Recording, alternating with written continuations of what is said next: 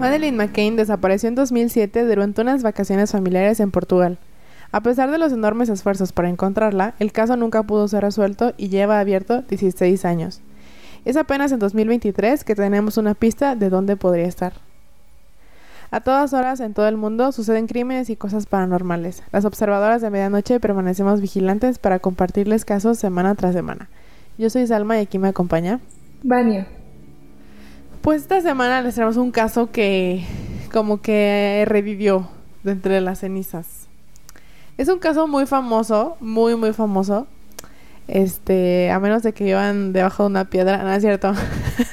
es que a lo mejor yo como me gusta mucho el true crime, pues sé que es muy famoso, pero entiendo que hay gente que no está tan metida en eso. Pero sí fue un, caso, al menos en Europa, que como que dio la vuelta eh, al mundo, pues desde Europa, pero como siento que como es actual, o sea, tiene, bueno, tiene 16 años, pero fue un caso muy muy actual o sigue como muy fresco porque los papás de Madeleine siguen ahí como este insistentemente, pero eh, últimamente se ha hablado muchísimo de este caso porque resulta ser que una chava que vive en Polonia dijo que ella era Madeleine McCain y que tenía pruebas para demostrarlo. Entonces, pues como que se empezó otra vez ahí a, generar interés por parte del público. Aunque debo decirles que desde el 2021 eh, la policía mm, inglesa está trabajando de nuevo en el caso. Entonces, sí tiene mucha, o sea, sigue abierto y sigue activo. Pero pues no sé, porque a lo mejor como que nos interesó muchísimo lo de la chava y por eso empezamos. Ya hablé mucho, ¿verdad? Te toca hablar a ti. No, está bien, está bien, tú relátanos la historia. Bueno, pues yo la verdad de, no me, nunca me acuerdo bien del caso de Madeleine McCain. Siempre que dices, esto ya se la saben, digo, Ay, no me acuerdo. bueno, a lo mejor yo. Así que voy a tener que venir a confesar aquí. Estás eliminada del podcast. No. sí, a lo mejor yo como les digo, pues como estoy muy interesada en esto, pues hay casos que son más, no más relevantes, sino como que han sido más em, populares que otros. Tal vez por eso esa es, es mi, como mi perspectiva. Este, y pues como todo caso popular, está en Netflix. está en Netflix. La verdad a mí no me gustó cómo estaba hecho el, el documental, pero pues ya cada quien. Y pues nada, eh, les voy a dar una actualización del caso. No está resuelto todavía. Este, pero pues al rato, ahí quédense, quédense aquí para escuchar la actualización del caso. Lo escucharon primero en Observadoras de Medianoche. Y si no tienes nada más que decir,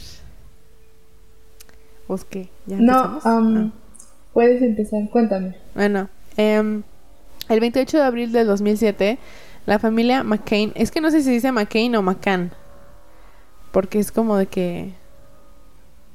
Yo pensé que era McCain. Bueno, vamos a decirle McCain. Es que es nada más M-C-C-A-N. Entonces, no sé si es McCann o McCain. Bueno. La familia McCain formada por los padres Kate y Jerry McCain, que son médicos adinerados. Eso es algo muy importante de decir, porque, o sea, no lo iba no lo iba a poner así, pero se me hizo importante porque estas personas, la neta, la neta es que han tenido, mm, o sea, son una familia, ajá, al Chile, han, han, yo creo que no todas las familias pueden hacer lo que ellos hicieron. O sea, ellos fueron a los medios de comunicación y tenían todo para para que la gente les pusiera atención, ¿sabes? Entonces por eso lo quise poner aquí y además porque pues sí, la neta el dinero te permite hacer muchas cosas que que si no lo tuvieras no podrías hacerlo, ¿no? O sea, como este ir a la policía o estar 16 años luchando porque se sepa algo, pues sí. Entonces nada más lo quiero poner ahí, tampoco son como personas súper mamonas y así, pero pues ahí lo tienen, ¿no? Ellos tenían tres hijos, bueno, tienen tres hijos, eh, Madeline y dos niños que no, no me sé sus nombres, pero son gemelos. Ellos llegaron a Praia da Luz, en Portugal, para pasar una semana de vacaciones. Los McCain estaban de visita desde el Reino Unido, donde viven. Viven en el Reino Unido, por eso les digo que es como muy popular ahí en, en Europa. Te digo que yo pensaba, no, no sé si sé muy poco del caso, yo pensaba que eran de Gringolandia.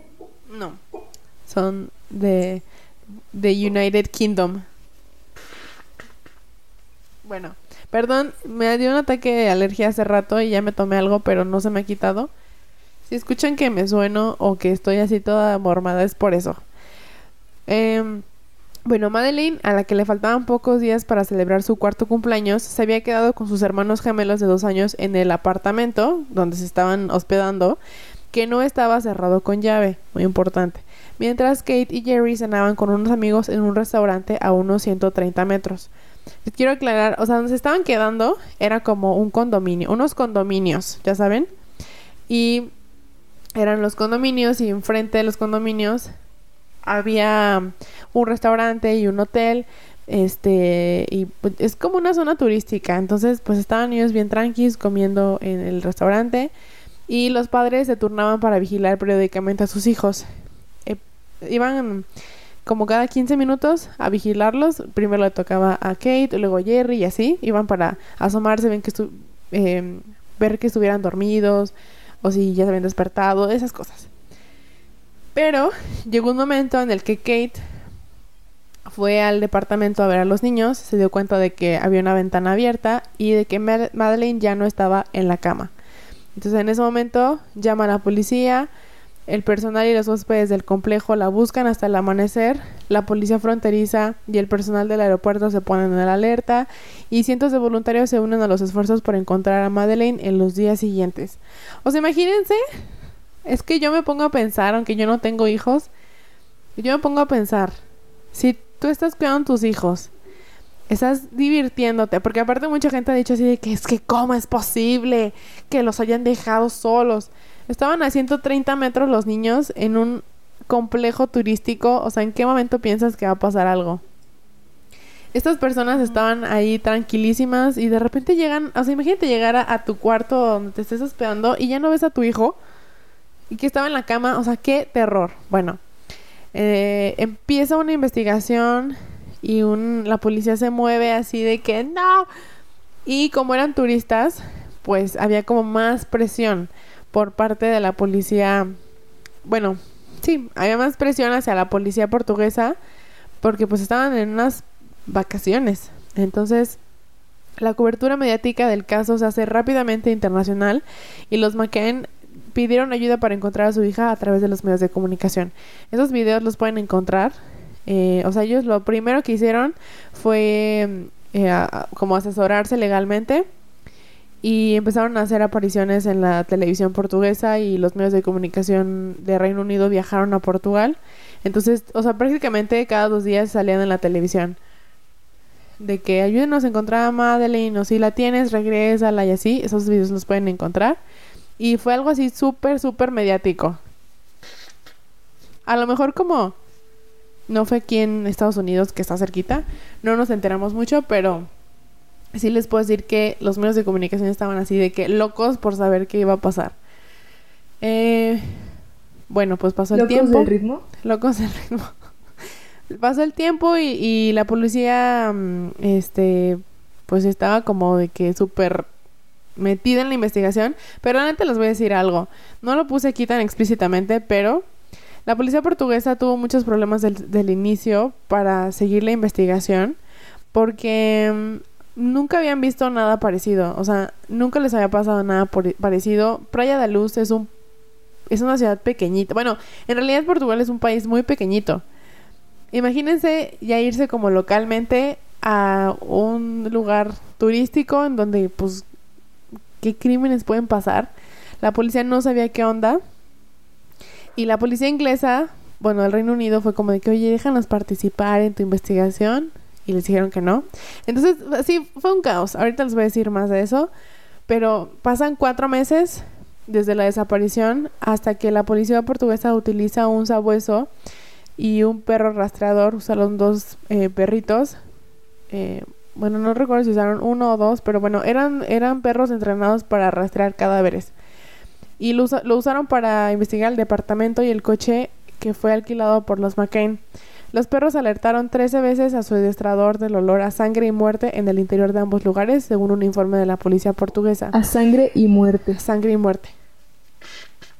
Ese video de los perritos cuando alertan a los entrenadores, bueno, a los, sí, a los entrenadores, lo pueden también encontrar por ahí. No sé si está en YouTube, pero yo lo vi, no me acuerdo en dónde. Em, y se supone que esos perros, como todos los que están entrenados, pues usan el olfato, o sea, el olor de la persona que desapareció para determinar si estuvo ahí. Ahora, lo que yo siento que pasó en esto es que, mm, sé si me estoy desviando mucho, pero mm, como que no quisieron saber el rastro de Madeleine, sino si había pasado algo en el departamento. Más que decir, a ver, ¿a dónde se fue? ¿Cómo se la llevaron? Fue como de que se murió, vamos a buscar el cuerpo. no fue como que dijeron, no, la secuestraron, sino que inmediatamente pensaron que se la habían, que la habían matado. Y em, más adelante encontré una opinión que se me hizo muy cierta de uno de los investigadores, no, uno de los doctores que que estuvo como con los perros, que no era exactamente el adiestrador, sino que estaba como vigilando, que dijo que a partir de ese momento en que los perros alertaron de un cadáver o que olieron algo a muerte, la investigación cambió completamente y él decía como de que, o sea, no usaron inteligentemente ese recurso, eh, sino que les salió, les jugó en contra, pues. Em, por lo que les digo, porque inmediatamente pensaron que se había muerto, no que se había desaparecido. Entonces, ese mismo mes, en septiembre de 2007, la policía portuguesa nombró sospechosos a los propios McCain. La atención se centró en los padres después de que las pruebas forenses revelaran rastros de sangre de Madeleine en un coche que alquilaron 25 días después de su desaparición. La portavoz de la familia, Justin McGuinness, dijo que temían que Kate pudiera ser detenida. McGuinness dijo que lo siguiente. Creen que tienen pruebas que demuestran que de alguna manera está implicada en la muerte de su hija, lo que por supuesto es completamente ridículo. Kate es una madre encantadora con sus hijos, nunca les haría daño. La policía, perdón, la pareja se sometió al interrogatorio de las autoridades. Antes, antes de avanzar más y que nos digas la solución, ¿tú crees que fue la mamá? No. No, no creo que hayan sido los papás. Yo tengo mi teoría. Continúa. pero ahorita les cuento. Mm, la pareja se sometió al interrogatorio de las autoridades, pero siguió profesando su inocencia durante toda la investigación. Los perros, que se llamaban Eddie y Kila, se consideraban tan buenos olfateando señales de delitos que sus adiestradores cobraban a las autoridades 617 dólares al día por utilizarlos. Los perros ganan más que yo. yo quisiese.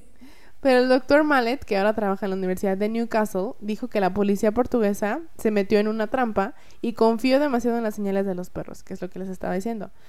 Dijo, los perros rastreadores de cadáveres tienen una utilidad fantástica. Cuando se buscan restos enterrados o que han permanecido en la superficie durante un largo periodo de tiempo, pueden ayudar mucho a delimitar las zonas de búsqueda.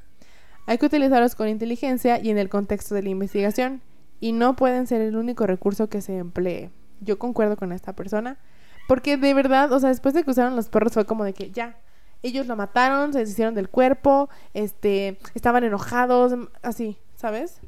Y la neta, la neta, la neta, yo no creo que hayan sido los papás. No tiene sentido porque incluso hablaron con los amigos con los que estaban cenando y les preguntaron así de que, ¿cuánto tiempo se fueron? O sea, mientras iban a revisar a los niños, ¿cuánto tiempo se iban? Y todos así como de que no, pues no sé, o sea, cinco minutos. ¿Y cuánto tiempo tardaban en regresar? No, pues, o sea, en total de que iban al departamento a revisar los niños y regresaban, hacían como de que siete minutos. ¿Estás de acuerdo que en siete minutos no puedes matar a un niño? O sea, a lo mejor de que sí seas muy bueno. Si te esfuerzas mucho. Ajá, pero se me hace como ilógico que en siete minutos ya este mataran al niño, este encubrieran el, el cuerpo, no despertaran a los otros niños. O sea, se me hace como ilógico, pero bueno. Eh, un jefe de policía portuguesa también admitió en 2007 que se podría haber destruido pistas forenses vitales en, en las horas posteriores a la desaparición de Madeleine, ya que no se protegió adecuadamente el lugar de los hechos. ¿Qué les digo? Según Swan, uno de los problemas desde el principio fue que la policía pensó que se trataba de una niña que se había escapado y así lo manejó. ¿Por qué una niña de tres años se escaparía? No lo sé. No, pues muy inteligente la policía portuguesa, me sorprende. Impresionante. Además, este como que pasó algo parecido o similar a lo de mm, esta John Bennett. Cuando, Yo también estaba pensando en John Bennett. Cuando ven que Madeleine no está, la mamá sale así eufórica a decirle al papá de que no está, no está, los amigos corren, o sea, todos corrieron al departamento, ¿sabes? Cuando entraron, ya habían destruido gran parte de las pruebas forenses que pudieron haber encontrado. Y luego llamaron a la policía, la policía entró al departamento, los em, empleados del hotel entraron al departamento, o sea, todo el mundo entró, todo el mundo contaminó la escena. No iban a encontrar nada ahí si es que alguien había entrado como a la fuerza y se le había llevado, o sea, no iban a encontrar nada porque ya estaba toda contaminada, pero bueno. Eh, no pensaron que se trataba de servicio. no pensaron que se trataba de una escena del crimen o de un crimen y por eso no preservaron la escena como debían. El resultado fue la pérdida de lo que la policía denomina la hora de oro. No sé si se traduzca así en español, yo lo encontré como Golden Hour, pero me imagino que sí. La Golden Hour, según yo, es cuando está cayendo el sol. Ah, ok. O sea... No sé, es que no, no es cierto. Debe ser en la mañana porque la, la hora azul es cayendo el sol. Ok. Ajá, sí, sí tenía, sí me acordaba de eso, pero como que en este... Con es que nunca había escuchado este concepto en una desaparición, pero se supone que este concepto lo usan para definir las, 24, las primeras 24 a 48 horas de una investigación sobre el secuestro de un menor. Se supone que así se llama, no lo sé. Pero esas 24 a 48 horas se consideran críticas para el éxito de una investigación en el caso de un secuestro de un menor. Porque eso no tiene, esto no lo leí en este caso, lo leí en otro caso, que se supone que, al menos en Estados Unidos, se considera que los secuestradores eh, o abusadores de menores, este, asesinan a los niños que secuestran durante las primeras 12 horas. O sea, que es como de que si se desaparece un niño es vital que lo encuentres en, en esas primeras 12 horas porque pues la probabilidad obviamente va bajando mientras pasa el tiempo. Entonces, no ¿Te acuerdas del caso? Voy a cambiar un poco de tema. ¿Te acuerdas del... Bueno, no de tema. ¿Te acuerdas de un caso que vimos en Red de Mentiras de una niña a la que Red de Mentiras, para los que no saben, es un programa de Investigation Discovery en donde hablan de, de casos de personas que fueron engañadas en Internet. Y aparte, así, increíble para tu mamá boomer. Si lo que le da miedo es que hables con desconocidos en Facebook, está increíble para tu mamá boomer. Pero da miedo, o sea, lo ves y dices como, o sea, no, no puede ser posible. Y casi todos los casos, bueno, muchos, primero muchos son de mujeres. Y segundo, muchos son de adolescentes. Y específicamente hay un caso que a mí me, se me hizo muy triste, de una niña que se hizo amiga de un fulano en, internet. Y, y, se supone que entre ellas y sus amigas como que se hablaban con el fulano, pero la niña era como que es, es que es mi novio, es mi novio. Y hasta una de las amigas le dijo, ¿qué tal que es un viejo en una casa así horrible intentando secuestrarte? Y ella como, no, no, no, porque me ha mandado fotos y es mi novio de California y es surfista. Entonces la niña le da todos sus datos, el tipo va a su casa, la, la abduce, ahora sí que la abduce, la están buscando y justo ahorita lo que dijiste en las primeras 48 horas ellos están así vueltos locos buscándola y sí encuentran la camioneta del tipo, pero ya lo encuentran que se suicidó y que ya había matado a la niña, así tristísimo. Sí. Sí, y eso sí es, o sea, yo he visto casos así tristes que la neta no son los que más disfruto de niños, la neta no, pero sí siento que mm, tienen razón en eso de que, o sea, niños es más probable que en las, o sea, pase menos tiempo para que los asesinen. Mm, no sé, por, no sé qué se deba la neta, pero pues sí, o sea, y mm, no sé si ustedes sepan en Estados Unidos de que si se, se pierde un niño, mandan mensajes con alerta Amber a todos los teléfonos que estén como registrados en la zona. Y mm, ha funcionado muchísimo eso, o sea, de que la gente sí se pone súper atenta a cualquier cosa que rara que esté pasando. Y sí he visto que han encontrado niños así, o sea, de que se desaparecen y sí los subieron a un carro o alguien los jaló y así y los encuentran por esas alertas, pero son en las primeras horas, o sea, en cuanto se desaparece un niño mandan las alertas, obviamente tienes que denunciar, pero se encuentran a los niños en esas primeras horas, entonces para pensar. Este, bueno. Em, el, el... ¿Qué me quedé? Ah. En junio, perdón, julio del siguiente año, los McCain fueron absueltos de toda implicación, pero pues ya muchísima gente se quedó pensando de que sí los mató, sí la mataron ellos, ¿qué pasó? Yo pienso que no tuvieron nada que ver. Em, incluso vi un chavo que ya saben, esas personas que se dedican a leer el lenguaje corporal de las personas. Yo sí creo mucho en eso, o sea, de que alguien puede leer tu lenguaje personal y saber si estás mintiendo. Una persona en las entrevistas de los McCain leyó el, lenguaje corporal, por ejemplo, de la mamá, y todo el tiempo dijo de que, güey, ella, ella está diciendo la verdad, está súper agüitada, el papá la está consolando, o sea, todo el tiempo ellos dijeron la verdad, con base, obviamente, en el lenguaje corporal. Ay, perdón, tengo un gato aquí que me está molestando, pero ya. Este, sí, siento que este caso está así súper interrumpido de mis opiniones, de mi cerebro hablando. Em, y bueno, ya después de esto la investigación se estancó. El fiscal general de Portugal archivó el caso en 2008 tras declarar que se habían agotado todas las vías de investigación existentes. Sin embargo, los McCain nunca dejaron de buscar a su hija. En 2011 pidieron al entonces primer ministro británico David Cameron que pusiera en marcha una revisión independiente, transparente y exhaustiva de toda la investigación relacionada con la desaparición de su hija. Dos años después, Scotland Yard, que entiendo que es como una um, agencia de investigación, este, como independiente, eh, no sé, Mm, sí. Perdón, me perdí. Eh, bueno, Scotland Yard dijo que eh, tenía nuevas pistas y pruebas de algunos testigos eh, en el caso y que habría una investigación formal sobre la desaparición de la niña. Entonces ahí fue como ya cuando entró la policía de Reino Unido. No es que la policía de Reino Unido no los quisiera ayudar, sino que pues no tienes jurisdicción para entrar a un lugar así, no puedes hacer nada, o sea, ni siquiera ver los archivos del caso, nada, nada. Entonces, eh, les digo, no era como que ellos dijeran como, ay, no, a mí me da flojera investigar, sino que la policía portuguesa se cerró totalmente a que ellos los ayudaran. Entonces, pues no podían hacer nada. Em, y bueno, les voy a leer esto que se me hizo muy interesante, es una de las investigadoras de eh, Scotland Yard, que dice, dijo esto, una verdadera una verdad aterradora sobre las zonas de vacaciones hermosas y soleadas es que los padres bajan la guardia y es una estas zonas son de casa. Escribí casa porque se me hizo muy interesante. Son eh, lugares de casa muy productivas para los pederastas. ¿Qué pasó? Apenas te iba a decir que también Acapulco es este bueno, o sea, hay registro de que también Acapulco es como ¿cómo decirlo? A lo mejor va a sonar muy feo. Es un tipo de destino turístico para los pedófilos. Todo Guerrero, sobre todo Acapulco, es conocido por ser un destino turístico para pedófilos.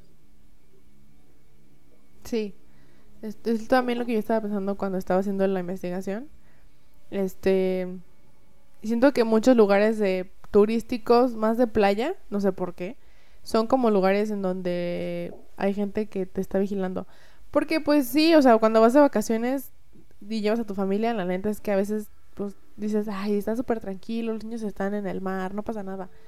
Este, y no digo como de que, ay, los papás deberían hacerse más responsables. Mm, no, sin embargo, sí, pues tú bajas la guardia, o sea, no estás pensando en que alguien te va a hacer daño, la neta. Estás tú en tus vacaciones, en tu pedo, y no estás de que, ay, me están vigilando o así. Pero les voy a contar algo muy interesante. Una unidad de la policía británica creada para investigar el caso descubrió nueve agresiones sexuales y tres casi agresiones a niñas británicas de entre 6 y 12 años que estaban de vacaciones en la región de Algarve, donde está Praia da Luz, entre 2004 y 2006.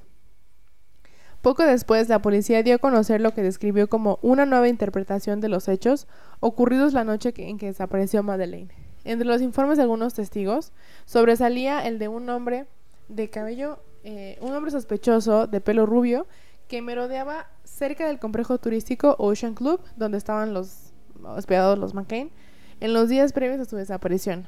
La policía reconoció que podría haberse tratado de un secuestro planeado con antelación yo estoy como en esa como en esa onda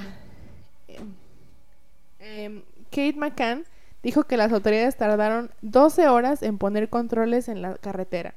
Y con el fácil acceso de Portugal a España y Marruecos, 12 horas habrían sido más que suficientes para sacar a una niña del país. Lo más probable es que se la llevara un desconocido, dijo esta investigadora, que no puse su nombre, no sé por qué. Posiblemente alguien que la había acechado o que tal vez había estado observando a la familia y sabía que a veces dejaban a los niños para ir a comer algo. Eh, sí, yo, bueno, ahorita les cuento. En, 2000, en mayo de 2008 se publicó una nueva descripción gráfica de un sospechoso basada en las declaraciones de testigos que afirmaron haber visto a un hombre con un niño en brazos la noche en que desapareció Madeleine. También ese, esa imagen la pueden encontrar. Le vamos a pedir a, a Vania que si la Atenta. ponen... Ajá, atenta, que si la pone en el podcast para que... Bueno, en el podcast. En el Instagram para que la puedan ver. Este... A mediados de 2020, las autoridades alemanas identificaron a Christian Brucker, Bruckner, perdón, un hombre de 40 años como sospechoso del caso. Finalmente, la falta de pruebas les impidió presionar para condenar a Bruckner, a pesar de que los fiscales creían que, habían que había matado a la niña. Em, a ver, bueno. Antes que nada, la investigación como que muere un poco en 2011. O sea, en 2008 oficialmente se, se cierra. De que, güey, ya no hay pruebas, ya no podemos hacer nada. Hasta la próxima. En 2011 se vuelve a abrir y se, como que se investiga un poco. Hay nuevas versiones. Como que la policía portuguesa nunca quiso decir de que, ay, había un, había un violador en serie cerca. O sea, nunca quiso decir eso. Fue como, ay, ¿quién sabe qué pasó? ¿Qué pasó? Igual y fueron los papás. Obviamente no les convenía decir nada de esto porque Playa de Luz es un destino turístico. Es como. Es como irte. O sea, si vivimos en México, es como irte a Cancún. Es como la gente de Estados Unidos que viene a Cancún. Es como la gente de, no sé, de Argentina que viene a Cancún. Es un destino turístico muy popular en el Reino Unido y en, en Europa, pero más en el Reino Unido. Obviamente no conviene decir, oigan, en Acapulco hay una red de trata de personas. Pues no, porque los vamos a asustar a todos, va a caer muchísimo el, el turismo y la economía local se va a ver muy afectada de gente que vive de eso, no les convenía decir. La policía de Reino Unido no tuvo ese miedo y dijo, oye, yo tengo pruebas de que hubo violaciones a niñas menores de edad en estos años, lo que significa que había mucha gente, muchos, eh, muchos hombres, y voy a decir hombres porque sí tengo la prueba de que son hombres, porque luego van a decir, no, los hom-". bueno, es- Los hombres Eh, no son muchos hombres- sí, que estaban registrados con eh, antecedentes de abuso sexual. O sea, sí había hombres cerca de la zona con abuso sexual, con registros de abuso sexual, y eran demasiados. Entonces la policía de Reino Unido no tuvo miedo de decir esto. Y ahí como que empezó un poco a renacer otra vez como las teorías de que, ok, a lo mejor no fueron los papás, porque este es- hasta ese momento mucha gente todavía pensaba que habían sido los papás, sino que fue alguien que los estaba vigilando. Si me preguntan a mí, yo opino que sí fue alguien que los estuvo vigilando. Sea, sí fue alguien que estuvo como merodeando y si los estaban vigilando, pues se dieron cuenta en algún momento de la noche en que los papás estaban regresando al departamento para ver a los niños. Entonces, pues se pusieron las pilas y dijeron, ok, se están regresando porque hay alguien que está dentro del departamento. Y pudieron haber entrado porque la puerta no estaba cerrada. Los papás no dejaban cerrada la puerta para entrar más rápido. Entonces, pues sin problema pudo haber entrado alguien y llevarse a Madeleine. Em, y bueno, después pues pasan muchos años, los papás eh, obviamente regresan a Reino Unido, creo que regresan después como de nueve meses. Este, abren una página para encontrar a Madeleine, para compartir información ahí. Y siguen dando entrevistas y todo, o sea, siguen muy activos hasta la fecha. Eh, y pues pasan muchísimos años hasta el 2019 que les digo esto de Bruckner es una persona, es un hombre alemán y mm, pues nunca lo pudieron acusar de la desaparición porque no tenían pruebas suficientes. Ahora, en una entrevista con la CNN, el fiscal Hans Christian Walters de la Fiscalía de Braunschweig, Brau- Braunschweig, no sé cómo se diga, en Alemania, que dirigía la investigación sobre el sospechoso, dijo que las autoridades realmente tienen hallazgos que sugieren que es el asesino de Madeleine McCain. Pero Walters añadió, de momento no hay pruebas suficientes para condenarle. En 2022, en abril, o sea, ya casi un año, y en el mes que Madeleine desapareció, los fiscales portugueses dijeron en un comunicado que había un sospechoso oficial en el caso, según Reuters. Las investigaciones, perdón, las autoridades no revelaron el nombre del presunto individuo, pero dijeron que fue identificado como sospechoso después de que actuara a petición de la policía alemana y británica, informó Associated Press. no sé por qué le dije así. Por diversión. Aún no está claro si la persona, por diversión, a la que están investigando es Christian Bruckner o alguien nuevo. Eso todavía no sabemos. En algunas fuentes encontré que sí era Christian Bruckner, en otras fuentes encontré que no. Pero según yo, lo que pude entender mejor es que es otra persona, aunque no han dicho su nombre. Y según esto ya tienen como, de, o sea, sí tienen pruebas de que fue él y lo están investigando. Solamente pues falta que el otro coopere, ¿verdad? Em, y pues en una actualización en la página web de la desaparición de Madeleine, Kate y Jerry dijeron que acogían con satisfacción, perdón, con satisfacción la noticia de que habían nombrado a un sospechoso. Aunque la posibilidad sea remota, no hemos perdido la esperanza de que Madeleine siga viva y podamos reunirnos con ella, escribieron. Eh, bueno, hasta aquí va la investigación oficial. Se supone que hay tres investigaciones oficiales ocurriendo en este mismo instante. La portuguesa, la británica y la alemana. Porque pues les digo, los sospechosos son ciudadanos alemanes. Em, se supone que... ¿Cómo entra Alemania esto? Porque yo tampoco lo entendía. Eh, el primer sospechoso que les comenté fue condenado por una violación en Portugal, en Praia da Luz, en el 2006, a una mujer en un hotel. Y dijeron, ah, caray, ¿tú andabas en Praia da Luz en esos años? Y dijo, sí. Entonces dijeron, ok, entonces, ¿qué tienes que ver con la desaparición de Madeleine? Entonces, pues ya nunca encontraron pruebas, pero así fue como empezó. Y como, como la policía alemana empezó a investigar también como dentro de su país y dijo, ah, creo que tenemos a alguien que puede estar relacionado con la desaparición. Entonces, bueno, en este momento están tres eh, investigaciones en curso. Eh, les digo, por parte de tres países distintos. Pero pues es bueno, ¿no? Porque significa que, que siguen con la intención de resolverlo. Em, y bueno, ahora lo, por lo que estamos hablando de este caso, la neta, la neta, es que una joven polaca dijo que es Madeleine McCain. Ay, no. Es que me da Humillada quedó. Todo terminó. porque quedó humillada. Bueno, primero les voy a contar. Eh, la historia de Julia Wendell se ha hecho muy viral en redes sociales tras afirmar que tiene pruebas de que ella es la niña desaparecida. Según Wendell, que tiene un gran parecido con Jerry, perdón, con Gary y Kate McCain, ella tiene la misma deformidad ocular que la hija y sufrió abusos por parte de un hombre alemán que fue el principal sospechoso de la desaparición. Eh, contexto, Madeleine tiene un tiene los ojos verdes y en uno de sus ojos tiene como una gotita, como una manchita negra. Y ese es un distintivo muy grande que tiene ella y por lo que se supone que esta morra también lo tiene. Pero bueno, al parecer la familia McCain se ha puesto en contacto con Wendell y está trabajando para que le hagan pruebas de ADN y comparar, perdón, comprobar si es compatible, según informaron los medios de comunicación. Wendell declaró que se enteró por primera vez de este caso cuando empezó a investigar debido a las discrepancias en los relatos de sus padres sobre su infancia. Aunque la joven desaparecida tendría 19 años, Wendell cree que los padres podrían haberle mentido sobre su edad. Se supone que Wendell tiene 21 años.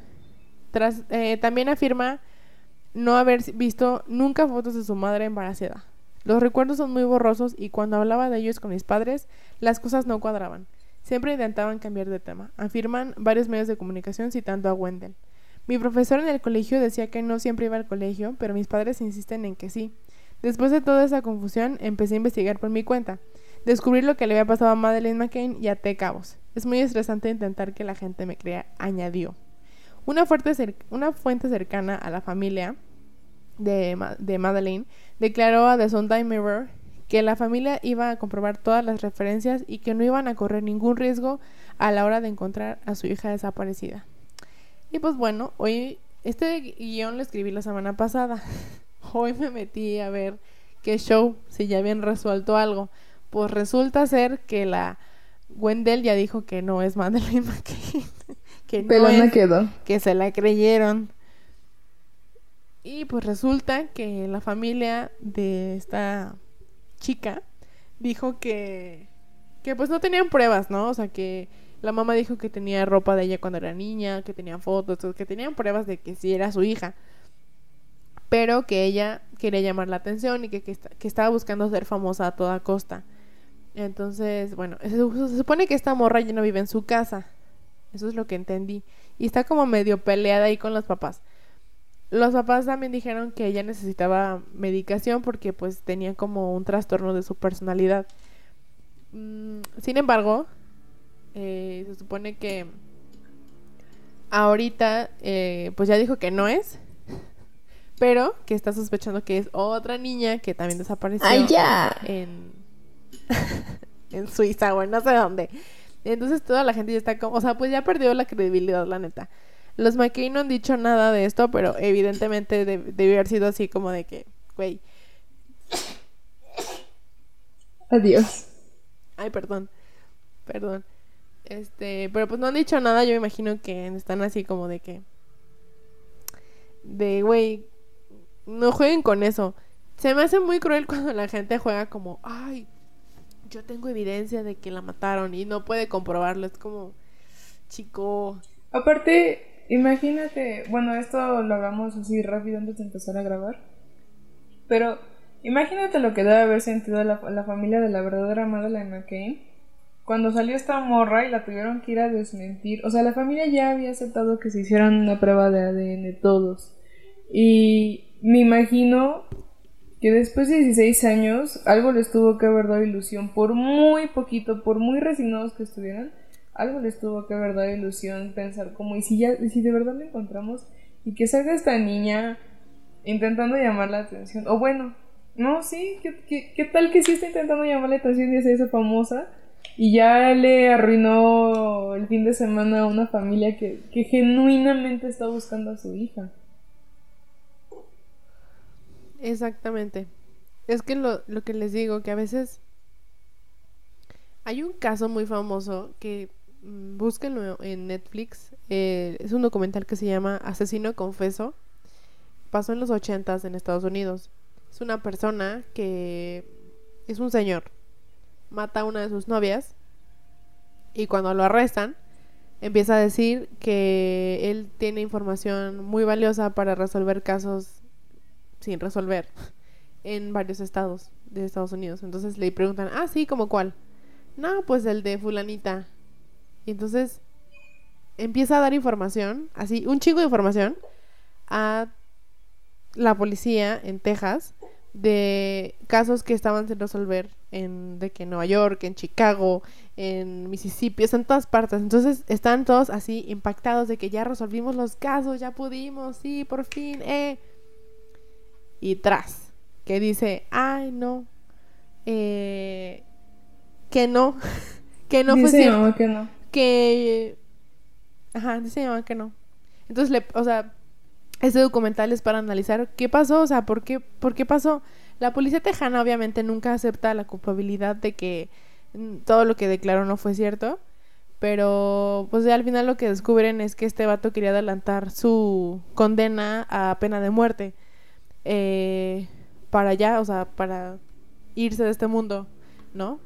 Entonces, pues juega con los sentimientos de mucha gente, porque imagínense que tu familiar esté muerto o muerta y no tengas ninguna respuesta y de repente te digan, ah, no, ya lo resolvimos porque este vato confesó. Y cuando te enteres de que no es cierto, la policía ya cerró el caso. Entonces así pasó con muchos casos. Creo que él confesó 200 y nada más pudieron comprobar que él había matado a dos personas. Y esos 198 casos que quedaron según resueltos, pues no lo estaban.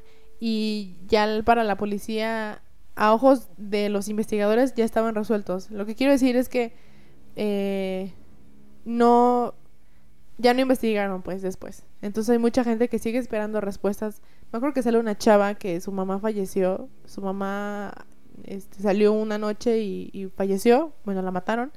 Y dijo que no, o sea, no habían este no, o sea, no tenía respuesta porque este vato confesó y la policía cerró el caso. Entonces jugaron con los sentimientos de la familia. Dice que ella durante muchos años creyó que lo había sido y cuando vio todo, o sea, cuando ya como que abrió los ojos y dijo, ay, no, no fue él, le dio un chingo de coraje. Pero, o sea, lo que quiero decir es que jugaron muchísimo con los sentimientos de las familias, de que ya lo habían resuelto y tras, que al final no. Entonces, pues pasan con muchos casos, ¿no? Eh, y pues en este, en este momento todavía no sabemos qué pasó con Madeleine. Yo ya les dije mi opinión. Este, yo siento que alguien la secuestró y no creo que esté viva. La policía portuguesa muchas veces sí lo ha dicho como directamente de que ellos no creen que esté viva y la neta es que siento que a veces es lo más sano porque si no las familias viven ilusionadas durante muchos años y a veces cuando ya pasa, cuando ya se enteran de la verdad, es como chale. Entonces, eh, yo siento que pues sí, o sea, fue como el momento ideal, ¿sabes? En la noche, cuando no había mucha gente, no había muchos testigos, este, no sé. Y pues es un caso muy famoso y como se pudieron dar cuenta, pues como es tan famoso, siguen investigando y siguen buscando pistas. Entonces, yo opino que este año vamos a tener una nueva actualización de lo que pasa con los sospechosos, o sea, con la investigación real, no con alguien que dice que es Madeleine. Esperemos, este, esperemos. Y ya. Creo que hablé mucho. Pero, pues si les interesa más el caso, vayan a darse una vuelta a Netflix para verlo. Yo, la neta, la neta, la neta, no se los recomiendo. Ah, no, a mí no me gustó. Este, pues estaba muy aburrido. Pero, pues si quieren saber más detalles y quieren ver las, las entrevistas reales y los investigadores que salen y todo eso, pues vayan a verlo. Y la neta, pues pues no sé, no sé. ¿Qué opinan ustedes? ¿Opinan que se las, la secuestraron o opinan que los papás le hicieron algo? No sé. Yo voto porque la secuestraron. Ya cuando, ya cuando lo dijiste pensé, es algo muy real el tráfico sexual infantil. No, no lo había pensado. Entonces yo votaría por secuestro. Yo también. Yo también. Pero pues sí, súper mal manejado de, de parte de la de las autoridades eh, iba a decir puertorriqueñas que pedo este portugueses, sí. Sí yo también opino que que desde el principio estuvo mal enfocada la investigación o sea como que ellos luego luego se fueron contra los papás y, o sea, no digo de que no los hubieran investigado, pero hubieran hecho así como de que, o sea, ¿qué es lo más probable ahorita o qué pruebas sí tenemos ahorita? Y pues, como les decía, pues las pruebas forenses se destruyeron totalmente cuando la familia entró, cuando los eh, amigos entraron, cuando el personal del hotel entró, cuando la policía no se resguardó la escena, no, pues, no, o sea, lo trataron como muy X y la neta creo que lo hubieran podido haber hecho mejor. Em, pero pues ni modo. Este. Lo que no fue no será. Lo que no fue no será. Pero pues ya, eso es todo lo que les tengo que decir. No hay ninguna actualización más. Y pues cuéntenos ustedes qué opinan que le pasó a Madeleine. Si se parece al caso de, de John Bennett un poco, aunque lo de John Bennett sí está muy, muy, muy extraño y muchísimo Yo también más turbio a de decir lo turbio. que... Sí. Está mucho más turbio. Que... O sea, lo de Madeleine sí está así como... Madeleine. Sí está así como de que, ok, raro. Pero lo de John Bennett sí está turbio. Muy turbio. Este... Y pues ya, eso es todo lo que tengo que decir en esta semana. La siguiente semana le toca a la Vania con un caso de OCNIS. Y pues yo tengo muchas desapariciones, pero también se aceptan este mm, sugerencias de si quieren una desaparición o un crimen o no sé. Ahí ya ustedes decidan. Ya, eso es todo lo que tengo que decir porque la neta, la neta ya hablé un buen. Disculpen ustedes. No, a mí me gusta, a lo mejor porque soy tu hermana. a mí me gusta escucharte este contar casos. Siempre me sorprendo, siempre digo, y sí, sí. Y eso, de verdad que a lo mejor debía haberlo hecho, pero yo no conocía el caso de Madeleine McCain. Pensé que lo conocía y no. Los he engañado a todos. Mm, desde hoy estás fuera de observadoras de Déjame en paz. No, pues así hay mucha gente que no lo conoce. A lo mejor yo me yo soy tu tía la Lucín y piensa que sí, pero pues no. Pero no importa, hoy ya aprendieron algo nuevo, ya se van a dormir con un conocimiento nuevo para que estén atentas, atentos de cuando se haga una este una actualización. Atentes. Pero atentes. Pero bueno, pues eso es todo por esta semana. Em, díganos sus comentarios. Compartan este episodio con sus amigos, con su familia. Eh, y ya. Quiero decir que lo mejor que le pudo pasar al público mexicano fue la señora del perre verde. ¿Cuál? La. Según yo, es la ternura 69 la que inventó lo de perre verde. no sabía. Estoy muy desactualizada. A ver, no sé, también no me creas mucho porque no.